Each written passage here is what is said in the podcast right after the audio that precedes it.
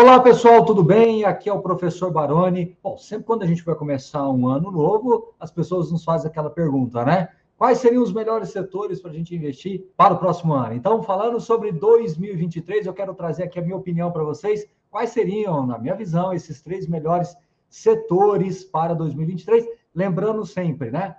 Compartilhe o vídeo, assine o canal, marque as notificações, acesse o conteúdo disponível aqui embaixo para vocês.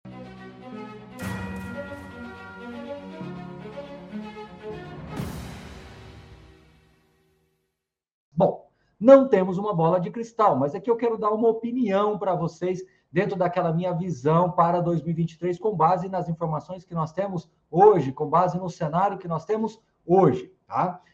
Primeiro setor seria fundos de recebíveis. Os fundos de recebíveis, eles foram muito impactados por esse cenário deflacionário em 2022, ficaram com preços convidativos, com descontos patrimoniais, com seus valores patrimoniais mais abaixo. Inclusive, eu fiz vídeo sobre isso. O pessoal da Suno pode colocar para vocês aqui também na descrição, um cardzinho aqui, para remeter a esse vídeo.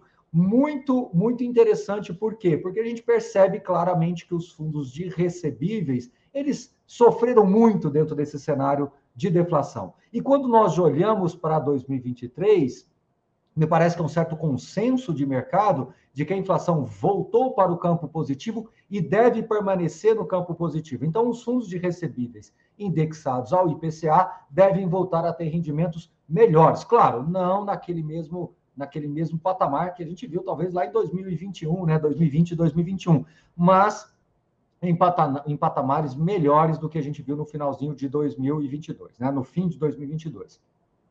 E os fundos de CDI, indexados a CDI, devem continuar entregando bons resultados, porque também me parece um certo consenso de mercado de que os juros não devem cair no curto, no curto prazo. Então, a Selic continuando alta por mais um tempo, CDI alto, os fundos também indexados ao CDI devem continuar pagando dentro dessa estabilidade que a gente viu agora também no final de 2022. Então, IPCA deve melhorar um pouquinho, né? a inflação deve melhorar os rendimentos um pouquinho, CDI devem se manter, e como na média os fundos de recebíveis estão negociando com, na média com desconto patrimonial e com os valores patrimoniais também mais abaixo por causa da marcação ao mercado, me parece que para 2023 pode sim ser um bom setor para você ficar de olho e acompanhando aí, tá certo? Lembrando, sempre de diversificação, cautela na hora de você fazer os seus investimentos, mas fica aí a minha, a minha opinião para 2023. O segundo setor, que eu acredito que possa continuar em,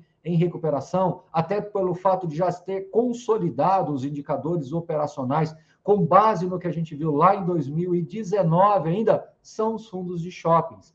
Como vocês se lembram, em 2019, os shoppings, em função da melhora ah, do consumo, estavam com os indicadores eh, operacionais bastante é, sólidos, até que veio a pandemia em 2020, desarranjou esse ecossistema do consumo. 2020 e 2021 tivemos várias dificuldades, com primeira, segunda, terceira onda aí da, da pandemia, mas me parece que a gente continua agora uh, para 2023 com os setores de shoppings terminando 2022 com Black Friday, vendas de Natal, basicamente consolidadas com base daquilo que a gente viu lá em 2019 e começamos 2023 reconhecendo esses resultados positivamente. Então, o setor de shopping centers, na minha opinião, pode sim aí continuar é, melhorando seus indicadores operacionais, até porque tem muita inflação que deve ser agora transportada e transbordada para o consumo também, para os aluguéis,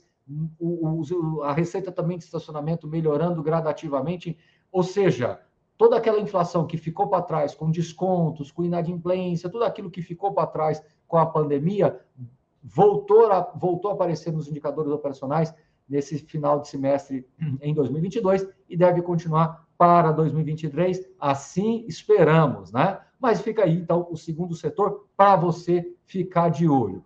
E o terceiro setor que eu quero trazer aqui para você acompanhar, renda urbana. Por que renda urbana?